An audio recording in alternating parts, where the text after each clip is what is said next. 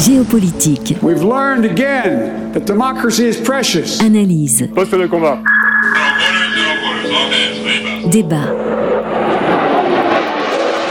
Périscope, le podcast du Centre d'études stratégiques de la marine. Pierre de Villeneuve. Bonjour, bonjour à tous, bienvenue dans Périscope, le podcast du CESM aujourd'hui pour notre septième épisode, cap sur les Malouines, ou devrais-je dire les Falklands? Non, les Malouines, parce que le nom vient des Malouins qui, il y a bien longtemps, allaient chasser le phoque là-bas dans l'Atlantique au large de l'Argentine. Les Malouines, cette île d'environ une fois et demie la Corse, est l'objet d'une guerre de territoire depuis plusieurs siècles entre l'Argentine et la Grande-Bretagne. Et c'est en 1982, il y a pile 40 ans, qu'a donc lieu cette guerre 100 jours, écrira ensuite l'amiral Woodward, dépêché sur ce conflit. Et cette guerre qui coûta beaucoup aux deux belligérants a procuré moult enseignements dont nous allons parler ici, également pour les conflits futurs qui incluent désormais les nouvelles technologies. On en parle avec mes invités. L'amiral Alain Oudot de Dainville, bonjour. Bonjour. Vous êtes euh, ancien chef d'état-major de la marine et il se trouve que vous avez vécu cette période de la guerre des Malouines en 1982. Bonjour au préfet Henri Masse parfait connaisseur de l'histoire de la marine, de cette région du monde et de la guerre qui a eu lieu. Et nous avons l'honneur aussi d'accueillir notre chef d'état-major, l'amiral Pierre Vendier, bonjour, Bonjour. qui nous parlera des enseignements tout particulièrement que ce conflit des Malouines a apporté. Alors, d'abord, commençons par le fait que Henri Masse, c'est une guerre soudaine, c'est-à-dire que d'une certaine manière, les Argentins ont pris tout le monde de court. Oui, et ils se sont employés à, à, à s'assurer avant de lancer l'opération que les Américains et les Britanniques ne réagiraient pas. C'est le sentiment qu'ils avaient acquis et qui a été la première faute majeure. Deuxièmement, il s'est passé un événement en Géorgie du Sud qui anticipait un peu l'événement des Falklands, et du coup, ils ont accéléré leur processus alors qu'ils avaient prévu de le faire en septembre, c'est-à-dire à un moment où la mer n'est plus praticable pour les navires à longue durée. C'est-à-dire, c'est l'hiver austral, c'est une mer déchaînée, donc c'était très difficile d'opérer. Et donc, ils ont fait une erreur tactique en, en anticipant leur phénomène. Mais il y a, depuis 1833, que les Anglais ont pris en force les Malouines, ils voulaient éviter en Argentine qu'on fête le 150e anniversaire de cette occupation. C'est pour ça qu'ils avaient choisi 82. C'est pour ça que la junte s'est mobilisée en secret avec un plan très secret, très bien organisé, des moyens considérables par rapport à, ce qu'il y avait sur place euh, en Malouines comme militaire, c'est-à-dire 70 personnes. Et ils ont lancé cette opération euh, assez folle qui a mené à une vraie guerre. Donc c'est soudain mais organisé. Ah, c'était prévu, ça fait... L'amiral Anaya, qui commandait la marine, en avait fait une condition sine qua non, et ils avaient bien préparé leur intervention, mais elle était surdimensionnée par rapport à ce qu'il y avait en face. On dit souvent, euh, et je m'adresse aussi à l'amiral Oudot de Dainville, euh, que c'était une opportunité aussi politique pour le gouvernement britannique à ce moment-là d'aller à la guerre. Alain Ça- Dainville. Ça, ça, je- je- Il y a toujours effectivement euh, la tentation d'une fuite en avant de politique internationale quand on a des difficultés en politique intérieure. Et à ce moment-là, il y avait, il y a eu la, la grève des mineurs, qui Crise était économique majeure hein, en- Grande-Bretagne. économique majeure. Il y a probablement ça. Et- mais euh, je pense qu'il y a quand même la fierté britannique, c'est la motivation première des Britanniques pour intervenir. Il y a une marine à l'époque quand même britannique. Oui, mais il y a une marine qui était... toujours, euh, dont on venait d'annoncer qu'elle allait être divisée par deux, en fait. Ouais. Et le ministre Note euh, avait même dit, enfin, quand il m'avait dit, quand il a visité les arsenaux, il a rencontré des ouvriers qui avaient déjà leur lettre de licenciement. Donc, si vous voulez, ils étaient en train de contracter considérablement leur marine de surface au profit des nouveaux sous-marins lance-engins avec le système Trident. Et donc, ils avaient engagé une politique de réduction. Et ils ont donné quelques signaux qui ont évidemment encouragé les Argentins. Notamment, ils ont décidé de désarmer le seul patrouilleur qui opérait du côté des Falklands, qui était l'Endurance. À partir de là, les, les Argentins se sont dit, mais ça n'intéresse plus les Britanniques. Alors, pour Madame Thatcher, elle n'a pas du tout prévu ce qui se passait là, mais ça a été un retournement extraordinaire parce que il y a eu un Thatcher Spirit qui s'est produit et l'année d'après, elle a été réélue triomphalement. Mais à l'époque, elle était en grande difficulté politique, euh, et notamment à cause de la crise économique. Donc on a deux régimes en difficulté politique. L'Argentine qui est aux abois, qui est dénoncée dans le monde pour les droits de l'homme puisqu'ils ont fait disparaître 30 000 personnes, et puis la Grande-Bretagne qui est en grande situation difficile au plan économique, et ce sont deux malades qui se sont lancés dans l'aventure. En tout cas, euh, côté euh, britannique, on a euh, du coup deux personnages qui, j'allais dire, apparaissent tout d'un coup. C'est une chef politique, Margaret Thatcher, et puis bien sûr l'amiral Woodward, qui est dépêché sur place, qui est l'homme de la situation, Alain Dainville non, Je voudrais d'abord, euh, avant de parler de Woodward, de parler de l'ancien secrétaire d'État, celui qui était avant le secrétaire Note dont a parlé Henri Keith Masse, Speed. Keith Speed, oui, et qui euh, avait déclaré que la Grande-Bretagne faisait une erreur avec les, ses porte-aéronefs de la classe invincible et qu'elle ferait mieux de se doter d'un porte-avions à propulsion nucléaire à catapulte. Il a été limogé par Margaret Thatcher pour avoir déclaré ça et remplacé par Note, ce qui faisait dire aux marins euh, more speed, less note, que les anglicistes comprendront. Pour revenir sur l'amiral Woodward, au début, il a quand même fait une grosse gaffe quand il est descendu pendant cette période assez longue du transit qui permettait aussi d'essayer de négocier, à bord de l'Hermès, il a donné une conférence de presse et dans cette conférence de presse, il a dit que je me sentirais beaucoup plus à l'aise avec un porte-avions classique et des fantômes à bord. Et il a été obligé après de donner une autre interview où il rectifiait le tir. Mais donc au début, il, y a un moment où il n'a pas été en odeur de sainteté. D'ailleurs, ça s'est vu par la suite de sa carrière. Et euh, Margaret Thatcher, évidemment, est apparue, Henri Mass, comme... Euh, j'allais dire la sauveuse de la Grande-Bretagne. On avait oublié tout d'un coup toute la crise économique, le chômage. Bon, c'est revenu après, assez vite, mais sur le coup, il y a eu quand même un, oui, cette opération n'était pas du tout programmée, n'avait pas fait l'objet de plans à cette échelle-là. Et Madame Thatcher s'est trouvée tout d'un coup engagée à, la détermination. L'argument décisif a été porté par l'amiral Leach, qui, au Parlement, est allé la voir, au moment où on annonçait que les Argentins débarquaient, et qui lui a dit, Madame, si nous n'y allons pas, demain l'Angleterre, au plan international, ne comptera plus ce qu'elle compte aujourd'hui. Et je crois que ça a été un des éléments déterminants qui a fait qu'elle s'est lancée dans une aventure avec la durée, avec 73 jours de conflit ouvert, avec une opinion publique qu'il fallait tenir, donc elle a pris à Paris, elle a fait un pari, mais le pari a été gagné parce que tout le système militaire britannique s'est mobilisé efficacement. Amiral Vendier, avec euh, le recul qu'on peut avoir, c'est une vraie guerre du XXe siècle, c'est-à-dire euh, avec des morts, avec des combats, avec des. C'est pas un conflit, euh, j'allais dire, où on saupoudre quelques petites choses. C'est vraiment une grosse guerre, quoi. En fait, c'est un conflit qui nous intéresse beaucoup parce que euh, il y a beaucoup, enfin, nombre de ces caractéristiques en fait nous focalisent sur ce qui pourrait nous arriver. Euh, le réarmement mondial sur le plan naval est juste sidérant. Les taux de croissance des marines, et pas seulement la chinoise, sont à trois chiffres c'est entre 120 et 150 en 10 ans. Et donc, euh, évidemment, ce réarmement euh, mondial euh, nous prépare des jours difficiles. Et donc, cette guerre des Malouines, elle a beaucoup de caractéristiques qui nous orientent sur notre préparation opérationnelle, telle que nous l'avons fait cet hiver, par exemple, avec l'exercice Polaris. En fait, ce qu'on a évoqué depuis le début de ce podcast, c'est finalement la notion de surprise stratégique. C'est le fait que ce qui n'était pas prévu a fini par se prévoir. J'aime beaucoup cette phrase de Keynes. Keynes dit, l'économiste, il dit en fin de compte, ce qui se passe n'est pas l'inévitable, mais l'imprévisible. Keynes aurait pu être stratège militaire. Et donc euh, l'obligation des forces armées, c'est de se préparer à cet imprévisible. On appelle ça aujourd'hui du mot un peu euh, ronflant de la résilience, c'est-à-dire qu'il faut être capable de faire face à ce qui n'a pas été planifié. Voilà. Et ça, euh, alors que la marine française va atteindre son plus petit format depuis 1945, en 2024, eh bien c'est une véritable invitation à l'agilité, à la pugnacité, à la force morale quelques enseignements euh, immédiats de cette euh, guerre euh, des Malouines. On a appris beaucoup de choses, notamment sur les questions capacitaires, sur la gestion des équipages, sur la solidité, le cahier des charges des bateaux. Ce sont des choses qui reviennent tout de suite, Alain Dainville À la fin de la guerre, on a réagi dans la Marine nationale sur trois éléments finalement. Le premier, confirmation qu'il fallait des porte-avions à catapulte parce que on pouvait embarquer un avion de guet aérien. C'est ce qui a cruellement manqué aux Britanniques qui n'ont pas vu arriver les super étendards et les Skyhawk qui ont frappé mortellement certaines de leurs unités. Ça, c'est la première chose. La deuxième chose, c'est comment lutter contre les incendies à bord que les, les bâtiments britanniques ont eu des sinistres avec beaucoup de feux, de fumée, et donc on a changé l'organisation des bateaux à ce moment-là, avec des rideaux parfumés et surtout avec l'entraînement des équipages. Il y a une anecdote, vous me racontiez euh, qu'il y a un bateau qui avait été frappé, et c'est pas le missile lui-même qui avait détruit le bateau, c'est le fait qu'il avait pris feu, et que du coup c'était la fumée qui avait engendré toute une catastrophe à bord. Parce qu'à l'époque, et ça on l'a retrouvé sur la disparition du croiseur euh, Moskva dans la mer Noire, à l'époque, on avait peur des torpilles plus que des missiles anti-navires. Et donc, on essayait de remonter les soutes à munitions dans les hauts. Mais pour ça, pour que le bateau ait un centre de gravité acceptable, il fallait construire avec des métaux légers.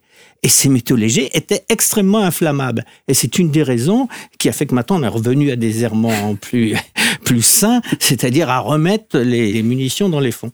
Le troisième élément- dont je voulais parler, c'est la lutte antiaérienne. La lutte antiaérienne, on s'est aperçu que nos bateaux étaient mal défendus. Ce qui était déjà le cas en 40, mais qu'on avait refait la même erreur. Et donc, on a monté tout un programme qu'on a appelé du jargon OP3A et qui a fait qu'on a mis des canons euh, téléopérés, des passerelles de veille sur les bateaux. Mais on a fait ça en se passant de la DGA et on a fait une grosse erreur parce que la structure des bateaux en a souffert. D'où le proverbe libanais que l'on n'a pas appliqué achète ton pain chez le boulanger, même s'il t'en prend la moitié. Bon, bah, comme ça, ça, ça, ça donne une idée pour les fournisseurs. Amiral Vendier, pour rebondir là-dessus. Oui, je reviens sur les porte-avions parce que c'est toujours quelque chose qui fait débat. Euh, L'amiral Wo- Sur Woodward. catapulte ou pas catapulte, ouais, Euh, et même sur porte-avions ou pas porte-avions. hein. Mm. Le, euh, Woodward dit euh, pas de porte-aéronef veut dire pas de défense aérienne, pas de défense aérienne veut dire pas de bâtiment de surface, pas de bâtiment de surface veut dire pas de force amphibie, pas de force amphibie veut dire pas de débarquement. Et donc cet emboîtage de concepts et de capacité d'action, il est permis par le fait d'avoir une supériorité aérienne en mer. Et ce qu'a évoqué l'amiral Oudo Dainville sur euh, l'interview de Woodward est profondément vrai encore aujourd'hui, à un moment où en fait le réarmement nous conduit à réenvisager le combat en mer. Pendant 30 ans, on a fait euh, le concept américain From the Sea. Les plateformes navales pouvaient évoluer en sécurité vers euh, des opérations terrestres, et donc les porte-avions étaient finalement que des bases aériennes mobiles apportant un, surplus d'avions, alors que les bases à terre permettaient somme toute de faire le travail. Aujourd'hui, on se retrouve confronté à la perspective d'un combat entre forces navales constituées en mer, et donc celles qui disposeront de supériorité aérienne auront le dessus. Ça, c'est à peu près certain. Le deuxième point, et euh, ça a été un peu évoqué euh, également, c'est la capacité à s'adapter. C'est la learning loop. C'est quelque chose que les Américains et les Britanniques ont vraiment à cœur. En 100 jours de combat, en fait, euh, les deux belligérants ont dû faire des efforts d'adaptation extrêmement rapides. Et celui qui gagne, c'est celui qui s'adapte plus vite. Donc vous avez des bons concepts au départ. Ça, ça permet d'avoir, on va dire, le choc initial, mais ensuite il faut s'adapter.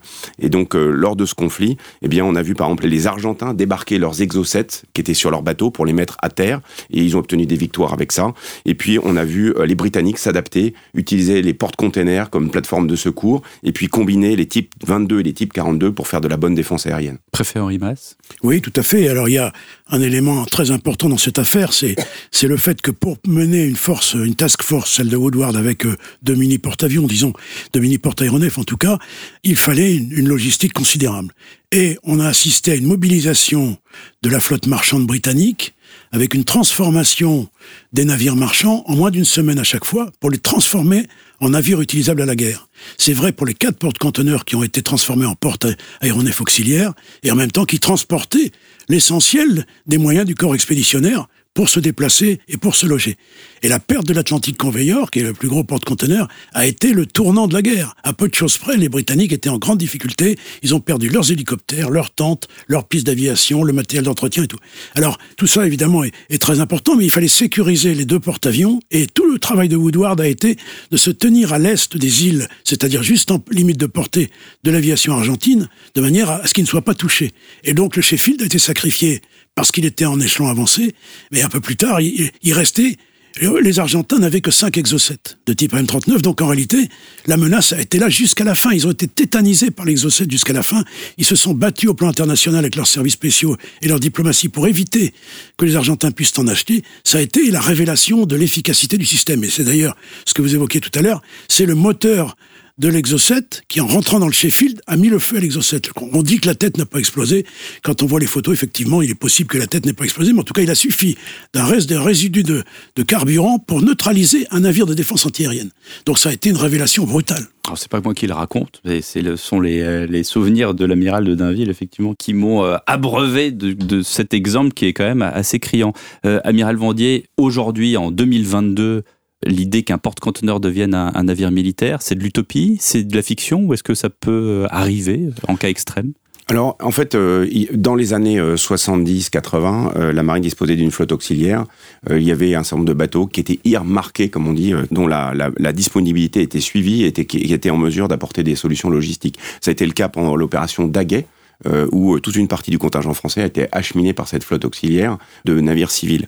On a un peu perdu ça de vue, et donc aujourd'hui, un, des points importants, c'est de reprendre cette discussion avec la flotte de commerce, qui elle aussi a beaucoup évolué. Le nombre de bâtiments sous pavillon français a beaucoup diminué, de manière à ce qu'on retrouve une capacité de résilience logistique, que ce soit dans le transport des produits pétroliers ou dans le transport de matériel. Amiral de Dainville, quelles ont été les, erreurs manifestes de stratégie et de tactique dans ce conflit des Malouines? Côtés d'ailleurs, du côté argentin et du côté britannique. Moi, je pense pas qu'il y ait eu des erreurs, mais simplement, c'était euh, pour les Argentins, ils opéraient vraiment aux limites, puisqu'ils opéraient à partir du continent. Ils ont tenté un raid de porte-avions, mais ils n'avaient qu'un vieux porte-avions de la Deuxième Guerre mondiale sur lesquels il y avait des avions modernes. Et euh, le manque de vent a fait qu'ils n'ont pas pu faire leur raid de porte-avions. Donc, ils étaient en limite de portée l'aéronavale argentine et l'armée de l'air argentine a, mené un combat extrêmement brillant, tactiquement et courageusement. D'ailleurs, ils avaient été formés par les Français. Hein. Je parle de l'aéronavale. Ah bah. Voilà, quand même. Et Notre drapeau euh, ressurgit tout d'un coup. Oui, mais on a aussi aidé les Britanniques. Donc on a été fidèles à l'alliance que l'on avait avec eux par la suite, enfin on en parlera peut-être un peu, ils ne nous l'ont pas forcément rendu. Mais ça c'est un autre problème. Mais je crois que les Britanniques aussi ont très très bien manœuvré. Il y a une culture euh, stratégique euh, navale euh, qui est très forte chez eux. Il y a des grands noms comme Julian Corbett qui sont britanniques, donc ils ont, ils ont cette culture. Il n'y a pas d'erreur manifeste. Je pense qu'en pense le préfet Henri Non, non, je pense qu'ils ont été pris de court et ils ont réagi de manière exceptionnelle. Ils ont, faut dire, ils ont mis tous leurs moyens dans l'opération ils ont dégarni un peu le front nord de l'OTAN et demandé aux Américains de prendre la place parce que l'essentiel de la flotte était parti. Tout leur SNA était parti à peu de choses près. Donc, si vous voulez, ils ont, tout mis dedans. Mais ils l'ont fait de façon intelligente. Et ça a été le dialogue entre le commandant de la force en mer, c'est-à-dire l'amiral Woodward, et le gouvernement. Et il y a eu un pilotage politique de cette affaire qui est un des enseignements intéressants. C'est-à-dire, Madame Thatcher avait réuni un cabinet de guerre restreint dans lequel elle n'avait pas mis le ministre des Finances, mais elle avait mis le chef d'état-major des armées, l'amiral Leach, qui l'a conseillé jusqu'à la fin. Et ça a été déterminant, un tout petit cabinet, un petit conseil de défense, si vous voulez, comme on dirait maintenant, qui a géré pendant toute la durée. Alors qu'il fallait tenir l'opinion publique. Il est vrai que tous les bateaux qui sont partis vers le sud n'emmenaient que des journalistes britanniques. Comme par hasard, il n'y avait pas de journalistes d'autres pays. Mais en même temps, gérer la communication, faire face aux pertes, à chaque fois qu'il y avait des pertes, il fallait assumer par rapport à l'opinion publique. Donc elle a fait un pilotage serré, et c'est tout à fait remarquable. Tout à fait remarquable. Vous avez euh, dit le nom tout à l'heure, les Américains. Ça, c'est très très important, parce que les Américains se retrouvent quand même assez embêtés, puisqu'ils sont alliés euh, de l'un et de l'autre euh, pays. Absolument. Les Américains était en train d'avoir une politique, notamment en, Amérique centrale, pour laquelle ils avaient besoin des Argentins, donc il est ménagé, mais en même temps, ils ne pouvaient pas se permettre que les Britanniques boivent le bouillon, parce que sinon, la crédibilité d'une partie de l'OTAN était complètement atteinte. Et donc, très vite, contrairement aux apparences où le président Reagan disait on est neutre, enfin, ou ses représentants, Haig notamment, en réalité, ils ont basculé toute une aide logistique aux Britanniques et en fait, les Britanniques ont une opération qui a été très largement supportée par les Américains. D'abord en matière de pétrole, de, carburant d'aviation, et ensuite pour des missiles euh, dernier modèle comme des, des Sidewinder dernière génération qui ont fait la différence dans les combats aériens. Et en même temps, l'île d'Ascension, qui était une île britannique mais qui avait été confiée aux Américains, a resservi, a été la tête de pont de cette opération, y compris pour des bombardements, c'est-à-dire des bombardements où l'avion fait deux fois 3800 miles pour lâcher 21 bombes en 18 heures de vol. Ils ont mené des opérations extraordinaires. À la britannique, une improvisation remarquable, mais une improvisation à partir d'un savoir-faire tout à fait établi. Amiral Vendier Oui, sur ces affaires de stratégie et de tactique, euh, ce qui est très intéressant dans le conflit des Malouines, en fait, c'est que c'est un conflit symétrique sur le plan des forces, euh, ce qu'on a perdu de vue. C'est-à-dire que pendant les 30 années euh, de guerre ou 20 années de guerre contre le terrorisme, en fait, on discute pas avec les terroristes. Donc on, les, on les bombarde, on les neutralise, on les, on les éradique, mais il n'y a pas de discussion. La guerre des Malouines montre, et c'est ce que disait l'amiral Dainville, sur le fait que chacun a joué de très beaux coups, et donc une guerre symétrique est avant tout un dialogue, un dialogue de chefs, un dialogue de tactique, un dialogue de matériel. Et donc en fait, c'est comme je disais tout à l'heure, la learning loop, la capacité de s'adapter qui fait la différence. Parmi les les points, les grands enseignements de cette guerre, ça a été la lutte antiaérienne qui a beaucoup progressé. Les Britanniques avaient des grandes difficultés à mettre en œuvre en même temps leur système de défense aérienne et leur communication satellite. Et donc le, le, faisceau en fait électromagnétique de la communication satellite brouillait dans les systèmes de guerre électronique. Et donc ils étaient obligés d'arrêter des systèmes pour pouvoir transmettre. Et il y a au moins un ou deux navires qui ont, été atteints mm. pendant ces opérations de communication avec l'état-major, alors que donc les systèmes de défense aérienne étaient mis en, veille. Et donc on a appris depuis ce temps à gérer la compatibilité électromagnétique de nos plateformes et de pouvoir se battre en même temps qu'on transmet. Amiral de Dainville, vous me disiez que l'adaptation des mouvements de la flotte était liée au tempo diplomatique. Et ça, c'est très très vrai dans ce conflit des Malouines. Ah bah oui, parce que la flotte de l'amiral Woodward a mis, je crois, à peu près un mois de mémoire à descendre de, des ports du sud de, de l'Angleterre vers le, le théâtre d'opération. Et pendant ce temps-là, il y a eu d'intenses discussions diplomatiques. Ce que vous pouvez pas faire avec, euh, si vous voulez projeter une base quelque part, là, c'est tout de suite, c'est de tout ou rien. Alors que là, vous pouvez accélérer, ralentir le mouvement. C'est pour vous montrer que finalement, le soft power diplomatique s'apparie très bien avec le hard power maritime. Est-ce que vous êtes allé un peu vite, Amiral Bourdier, mais effectivement, aujourd'hui, on se retrouve avec des belligérants et des alliés. Et à un moment donné, quand on a des intérêts, qu'ils soient économiques, politiques ou autres, avec, euh, on prend d'abord le téléphone avant de frapper en disant attention, je vais y aller. Bah, c'est certain que euh, l'outil naval permet euh, de gérer le temps, de gérer l'espace et de gérer le discours. Euh, vous avez un premier signal, c'est je fais apparaître une flotte. Ensuite, elle disparaît, on l'a plus ou moins suivie. C'est le temps de la discussion. On peut la faire réémerger en passant opportunément près d'une côte. Je, n'oublie pas les détroits et les points de passage resserrés, mais euh, la continuité du milieu maritime qui fait que euh, une flotte chinoise peut se trouver au large de Brest et c'est déjà arrivé, ou des sous-marins russes, ou des sous-marins russes devant des bases nucléaires de l'OTAN, c'est déjà arrivé. eh bien, ça, c'est permis par le milieu maritime. Et donc, on voit que cette articulation entre diplomatie et, fait militaire naval est extrêmement euh, intense et intime, et donc permet un jeu politique euh, très élargi. Est-ce que c'est un frein, du coup? Est-ce que parfois, euh, le chef militaire que vous êtes, que d'autres sont, se disent, quand même, moi j'aimerais bien y aller, mais en même temps, derrière, bah, il y a une politique, il y a une diplomatie, il faut que je fasse avec? Je pense que le, le, fait militaire maritime, il est d'essence stratégique, intrinsèquement, mm. parce qu'il y a ce lien avec la politique. Contrairement au, fait euh, terrien, j'allais dire Je ne vais pas l'opposer au fait terrien, qui a aussi sa dimension stratégique. Euh, je prends l'exemple du Mosva. Le mm. Mosva, en fait, c'est un seul bateau qui est perdu, mais c'est en fait extrêmement signifiant sur l'ensemble euh, de la flotte russe. C'est signifiant sur la liberté d'action de la flotte russe dans la mer Noire, sur son niveau opérationnel, sur ses équipements. Et donc, une perte d'un bateau de guerre a une dimension euh, plus stratégique que euh, la perte d'hommes au combat, euh, au sens d'une embuscade qui aurait mal tourné. Les conséquences politiques sont beaucoup plus importantes de voir un bateau couler. Le tempo, on parlait du tempo diplomatique, de ce temps long, j'allais dire, effectivement, la mer le, permet. Et en même temps, et on a commencé ce podcast en disant que ce conflit va été extrêmement soudain. Donc, comment est-ce qu'on arrive à, combiner ces deux aspects de la guerre qui fait qu'on doit réagir tout de suite et en même temps on doit quand même prendre ses dispositions. C'est presque paradoxal en fait. Alors c'est tout le cœur de la tâche d'un chef d'état-major qui euh, a pour mission de préparer les forces. Et donc, euh, comme je vous citais Keynes, en fait, il faut préparer les marins à ce qui n'est pas prévu. et donc, au-delà de l'entraînement qui consiste un peu comme un pianiste à faire ses gammes et à être sûr qu'il maîtrise son outil, c'est sa souplesse sa souplesse, sa capacité à s'adapter. Euh, c'est plutôt euh, l'idée de l'orchestre de jazz où parce que le trompettiste est, en retard, on va faire un solo de saxophone et puis pendant que la grosse caisse euh, va réparer, eh bien on fera de la guitare. Voilà. Et donc cette capacité. Il y a des bons orchestres sur les bateaux aussi. Hein. cette, ça arrive. cette capacité à recombiner les moyens disponibles, à utiliser au mieux les moyens qui nous sont donnés et parfois dans des modes d'action qui ne sont pas prévus par le concepteur, eh bien ça c'est la culture du combat, la culture du dépassement et ça, euh, celle-là, il n'y a pas véritablement d'entraînement, c'est un état d'esprit. Les Britanniques en sont euh, profondément dépositaires. Quelles images, euh, Alain de Dainville, gardez-vous de cette guerre des Malouines? Quels sont les, les deux, trois souvenirs qui vous viennent à l'esprit? On a parlé de cet exocète qui s'est retrouvé encastré dans un bateau qui a commencé à fumer. Quelles autres images terribles? J'ai deux images. C'est pas des images terribles, c'est des qui sont terribles pour l'amour propre.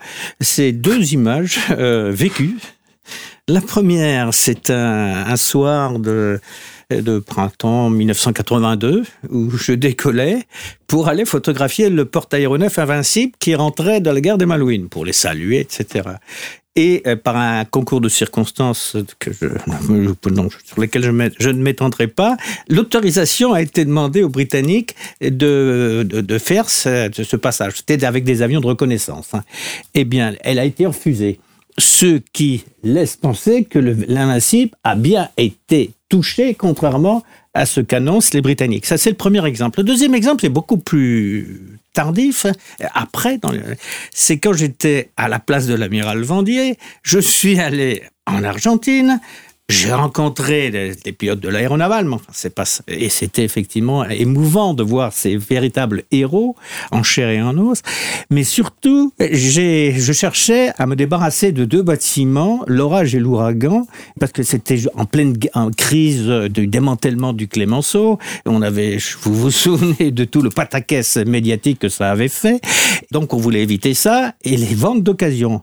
Eh bien, les, les services britanniques ont réussi à faire capoter cette cession, cette vente, parce qu'ils pensaient que ça pouvait aider à reconquérir les Malouines. Voilà deux exemples qui me restent dans l'esprit. Ce conflit des Malouines, euh, Henri Masse, on l'a dit un peu en introduction, mais passé assez vite, entre les Britanniques et les Argentins. C'est une histoire extrêmement ancienne. Nous, les Français, on a un peu abandonné. Euh, vous me racontiez effectivement, euh, à une époque, effectivement, ça, ça, aurait pu être un territoire français, mais finalement, les Français ont, ont décidé de le laisser. Et ce qui est assez amusant, enfin amusant, je sais pas si c'est vraiment le terme, ça peut être d'ailleurs assez effrayant, c'est que euh, le conflit n'est toujours pas réglé. Le président argentin, on a, on a remis une couche encore dernièrement. Oui, ça reste une constante euh, argentine. Euh, une revendication un peu, si vous voulez, du type Alsace-Lorraine, quoi, mm. à récupérer. Bon, en réalité, depuis toujours, d'abord depuis 1833, quand les Anglais ont saisi en force, s'installer en force, en réalité, cette prise de pouvoir n'a pas été reconnue au plan international. Et les Anglais sont toujours refusés à faire soumettre ce problème à un arbitrage international parce qu'ils ont peur de perdre. Bon, ça c'est quand même un élément déterminant. Et le président Mitterrand qui a dès le premier jour appelé Madame Thatcher pour dire je suis avec vous à vos côtés, je vous apporterai tout ce que je peux vous apporter avec des limites qu'on imagine. Le président Mitterrand a dit quelque temps après le conflit, je vous rappelle que la France n'a jamais reconnu officiellement la prise de possession des Malouines par les Britanniques de 1833. Ce qui a quand même une portée non négligeable, si vous voulez. Donc, ça veut dire qu'on peut rouvrir les choses. Alors, après, est-ce que c'est un conflit à, côté un peu absurde quand on y réfléchit? Voilà deux pays qui se sont battus pratiquement avec les mêmes armes, qui étaient des pays qui étaient très complices, notamment beaucoup d'un capitaux anglais ont été investis en Argentine, et qui vont venir aux mains pour un enjeu dont on se demande vraiment s'il est important. il peut être important si le canal de Panama était en difficulté, parce que c'est un lieu de passage, ce n'est pas le cas, mais en même temps, euh, euh, est-ce que ce combat méritait mille morts, en gros, parce que c'est à peu près le résultat. Le grand écrivain Jean-Louis Borges avait dit, c'est le combat de deux chauves pour un peigne si vous voulez. C'est-à-dire, il y a une certaine absurdité là-dedans. Et donc, oui, oui, non, mais en réalité, c'est un des points de vue. Moi, je pense que les Britanniques ne pouvaient pas perdre la face, et les Argentins s'étaient engagés imprudemment. Ils ont sacrifié leur aviation parce que leur marine a été ramenée au port par un élément déterminant, on n'en a pas beaucoup parlé, c'est les sous-marins nucléaires d'attaque. Bah, Parce que la, justement, la, force, nous la, la, la, force, les marins sont plus habilités que moi à le faire, mais enfin, la force des Britanniques, c'est qu'ils avaient plusieurs SNA sur place deux au nord, au moins, au sud, un qui a servi notamment en Géorgie du Sud. Et quand un SNA se promène dans une zone où vous êtes, vous n'êtes pas tranquille. Il y a des raisons de l'être. Bon, en plus, ils ont une autonomie quasi illimitée, à part euh, pour le ravitaillement en vivre et tout. Donc, il y a eu, ils ont fait un travail considérable. Et le point de non-retour a été obtenu quand le, le a coulé le, le Belgrano. Parce qu'à partir de ce moment-là, toutes les négociations, toute la navette que faisait le vice-président euh, Haig entre euh, Buenos Aires, Londres et, Washington a été interrompu, c'était terminé, on était rentré dans la phase du dur. C'est-à-dire qu'après, ça n'était plus que du conflit ouvert. Donc il y a eu quelques tentatives, mais les, Madame Thatcher avait décidé qu'on ne reviendrait pas en arrière. Et là, c'était le moment critique, c'est le moment où c'était déterminant. Mais je redis, je crois que ça complète ce qui a été dit tout à l'heure, il y a deux éléments déterminants pour occuper les espaces maritimes. Il y a un porte-avions, si on veut, et surtout des sous-marins nucléaires d'attaque. Parce que, vous savez pas où ils sont, ils peuvent euh, se retrouver euh, dans le Pacifique euh, sans que vous le sachiez.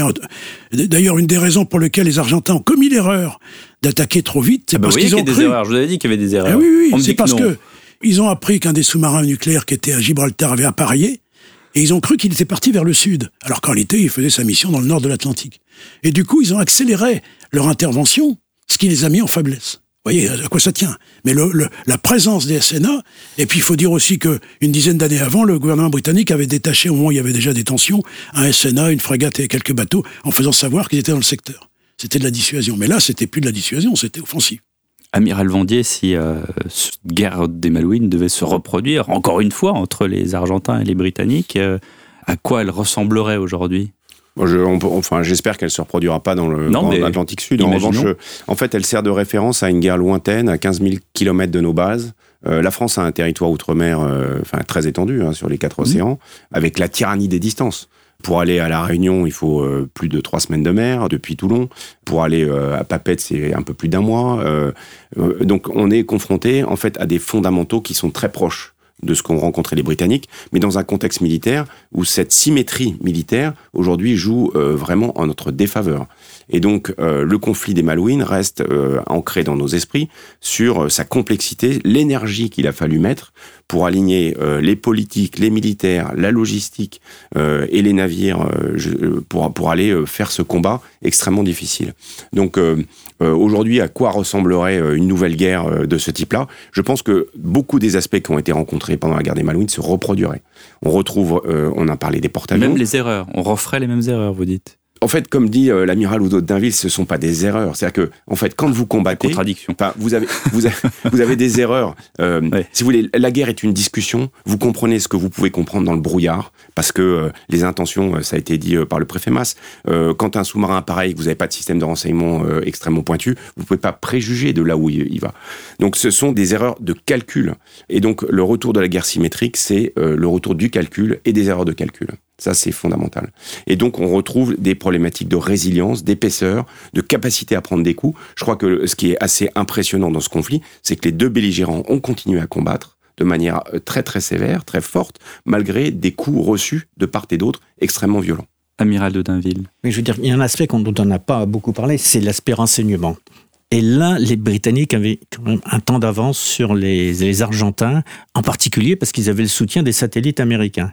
Euh, C'est le fait d'être moins bien renseignés a conduit à ces, à ces lacunes, ces erreurs dont parlait le préfet Henri Masse.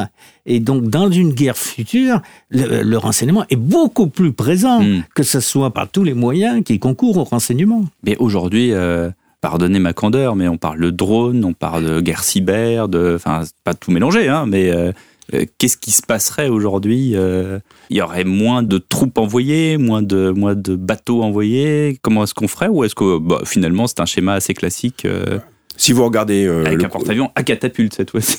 Si vous regardez euh, en Ukraine, euh, les chiffres sont quand même terrifiants. Les- le niveau de perte est celui de la Première Guerre mondiale pendant Ouais. le premier mois. Donc euh, euh, il y a quelque chose d'éminemment violent euh, et massif dans le conflit symétrique.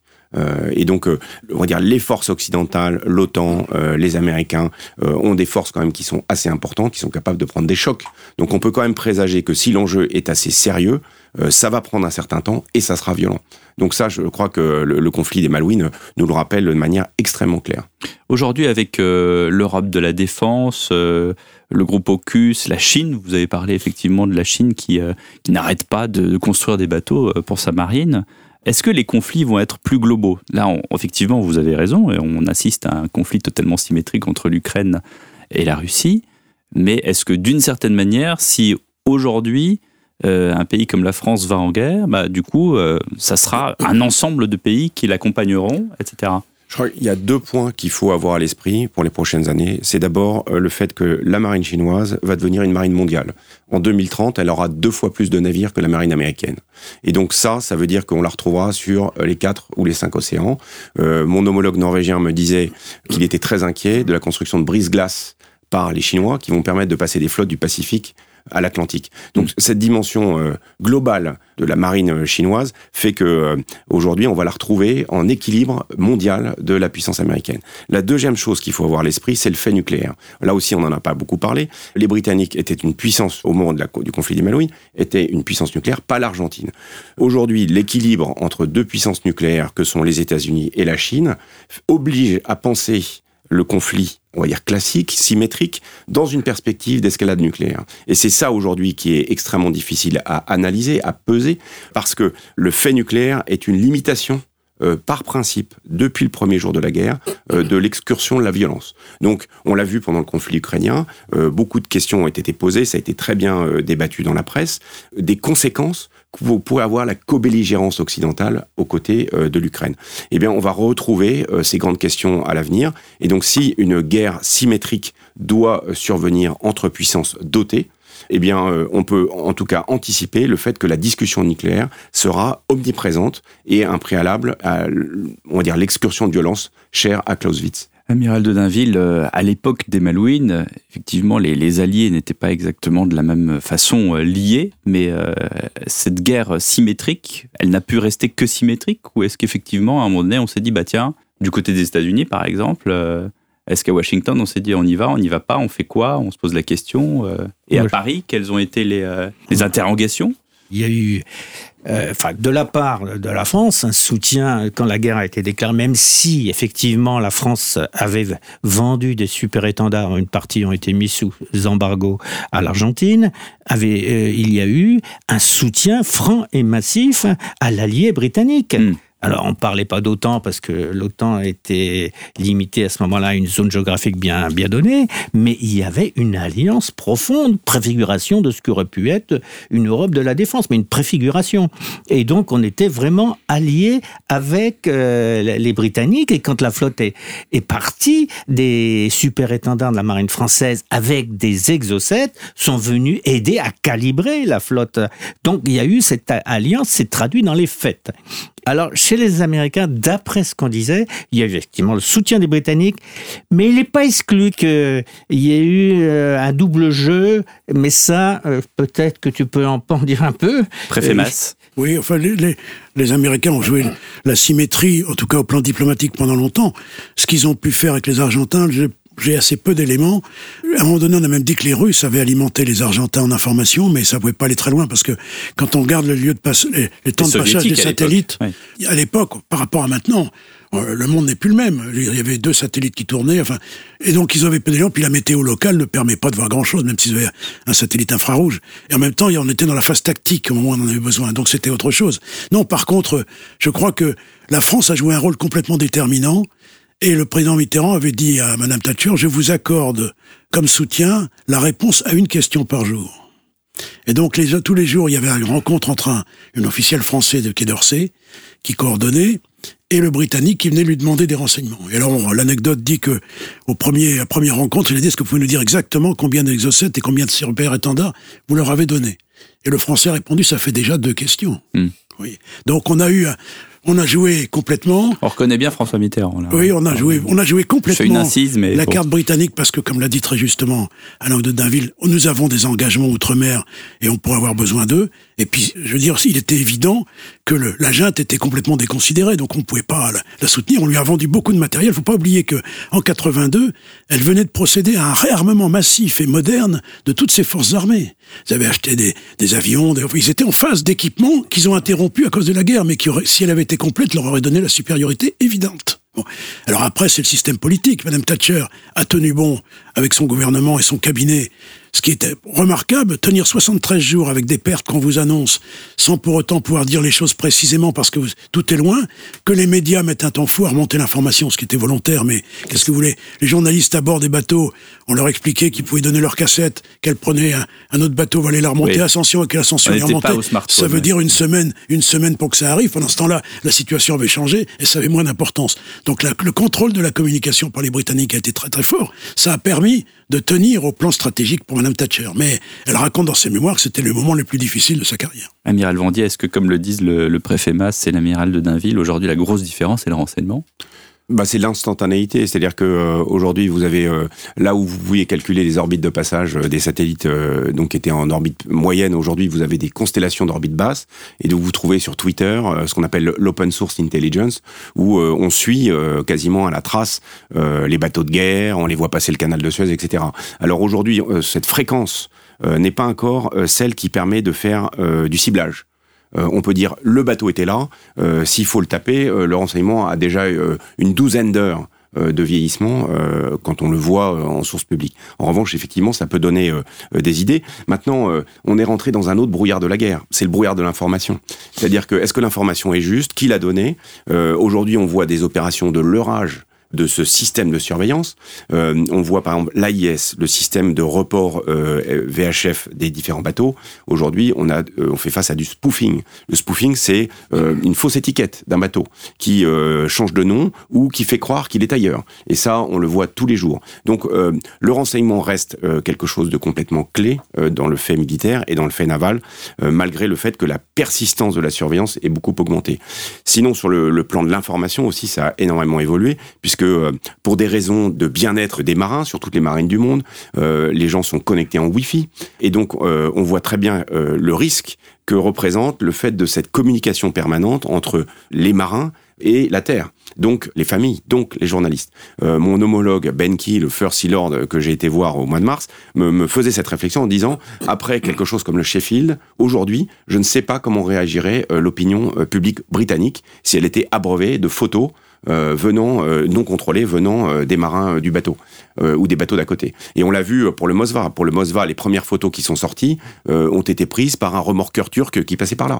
Et donc on a eu la réalité de ce qui s'était passé de manière fortuite. Voilà. Et donc aujourd'hui, euh, ce qui a été dit par le préfet Mas sur euh, finalement le pilotage euh, des médias et de la force morale à la fois des marins et euh, de la nation est quelque chose, je pense, d'éminemment plus complexe que ça a pu l'être à l'époque de la guerre des Malouines. Mais comment on peut s'armer alors euh, aujourd'hui face à, tout ce que vous venez de dire justement? Euh, Comment on peut pas mettre un pare-feu en disant bah voilà c'est terminé le Wi-Fi on part en guerre? Pardonnez-moi cette euh, ce côté un peu tranchant, un peu abrupt. Mais Alors, nous sous-mariniers, on- il y a un avantage, c'est qu'il n'y a pas de Wi-Fi sous l'eau. Voilà. Donc, euh, on a au moins une partie de nos forces qui sont ça va venir, vous inquiétez pas. non, je crois pas. Euh, après, nous nous entraînons euh, de manière très régulière à couper toutes les liaisons des bâtiments et à vérifier qu'elles le sont bien. Parce que euh, vous avez des endroits où la portée du réseau 4G en mer euh, est assez importante. On a même eu un jour une frégate au milieu de l'Atlantique qui a croisé un ballon Google qui émettait de la 4G au milieu de l'Atlantique. Donc, on voit bien qu'on va vers la complexité. Aujourd'hui, euh, un de mes efforts euh, importants, c'est euh, d'apprendre aux marins et aux commandants à gérer cette trace numérique, ce sillage numérique, de manière à savoir de quoi il est fait et de pouvoir soit le masquer, soit le leurrer, de manière à ce que nos marins ne, ne soient pas dans une situation où l'hyperconnectivité est en fait une hyperfaiblesse. Est-ce que la la guerre cyber aujourd'hui peut intervenir dans ce genre de conflit? Ah bah très clairement, euh, parce que euh, aujourd'hui, euh, elle peut intervenir de plusieurs manières. On l'a dit par exemple pour l'AIS, on peut euh, dissimuler les traces euh, des bâtiments sur les réseaux électroniques. Elle peut prendre le, un biais offensif à partir du moment où la connaissance des failles des systèmes de combat, des systèmes d'armes permet euh, de les inhiber euh, ou de les détruire à distance. Euh, C'est également la guerre de l'information avec la diffusion des fausses nouvelles auxquelles il faut réagir. Et donc en fait, l'ensemble de la sphère électronique, la sphère numérique, aujourd'hui est concernée par le combat. Préfet Mas, pour conclure, et heureusement que Periscope est là avec le, Centre d'études stratégiques de la marine, pour rappeler, l'impression que ces euh, 40 ans de conflit des Malouines ont été peu, euh, non pas célébrés, mais en tout cas euh, honorés. Oui, ils l'ont fait euh, des deux côtés d'une manière très discrète. Euh, ce qu'il faut se souvenir aussi, c'est que les Malouines ont disparu des écrans tout de suite avant la fin de la guerre, parce que les Israéliens ont envahi le Liban. Et que ça, c'est un type de conflit qui est plus familier aux Européens ou enfin aux Occidentaux, qui se sont polarisés en matière d'information là-dessus.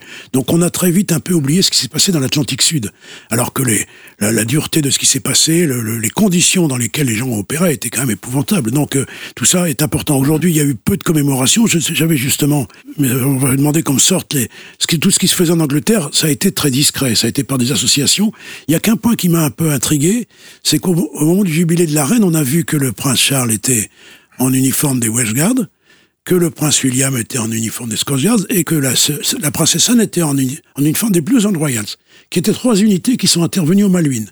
Est-ce que c'était un clin d'œil? En tout cas, ils avaient ces uniformes. C'était des unités très spécialisées, enfin, de- des troupes traditionnelles qu'on a mis un peu à l'honneur indirectement. Mais euh, au, au plan politique, comme le système reste cependant, la, négociation n'est jamais terminée. Je veux dire, il n'y a pas de la guerre a cessé, les combats ont cessé, mais la revendication argentine, elle n'a pas cessé. Si elle continue avec un pays qui est exempt, qui aujourd'hui a une marine qui est beaucoup plus faible et qui n'a plus les capacités qu'elle avait. Donc, euh, je pense que on est loin d'une tentative nouvelle d'attaque des Argentins, mais en même temps, ça pèse sur le paysage. Et en même temps, notons bien, les Britanniques ont installé sur l'île des Malouines, sur Falklands, une base aérienne si vous voulez, euh, extrêmement complète, avec une piste de 3000 mètres, des abris bétonnés pour des avions de chasse, euh, de quoi... Ah, donc on se dispute plus un peigne, là. Ah ben non, là c'est vraiment... C'est Gibraltar, euh, c'est une des grandes bases. si vous voulez, à partir de là, ils ont des stations radars, ils surveillent tout. Et puis, comme ils ont créé une zone de, de 200 000 autour pour la protection de leurs intérêts économiques, ils ont maintenant des rentrées financières pour le gouvernement des Malouines qui leur permet de, de s'être enrichi. Donc, si vous voulez, le contexte n'est plus le même. Déjà, il y avait une volonté que les Anglais ont toujours utilisée de dire on ne fera rien contre la volonté des habitants, même s'il n'y en avait que moins de 2000. Bon. Mais en réalité, euh, aujourd'hui, une base d'un grand pays de l'OTAN complètement équipé avec des avions de combat permanents est installée là-bas. Et dans une zone qui ne rentre pas dans le traité de l'Antarctique avec la démilitarisation de l'Antarctique. Donc c'est un atout stratégique qui est à signaler. Merci euh, à vous trois. Merci de nous avoir parlé de ce conflit majeur dont les enseignements sont précieux. Merci aux amiraux euh, Vendier et Oudot de Dainville et merci à vous, Préfet. Euh, vous pouvez retrouver tous les périscopes, tous nos épisodes sur vos plateformes de téléchargement. À bientôt. Vous venez d'écouter Périscope, un podcast du Centre d'études stratégiques de la marine présenté par Pierre de Villeneuve. Ce podcast et tous les podcasts du CESM sont disponibles dès maintenant sur vos plateformes d'écoute habituelles et sur cesm.marine.défense.gouv.fr.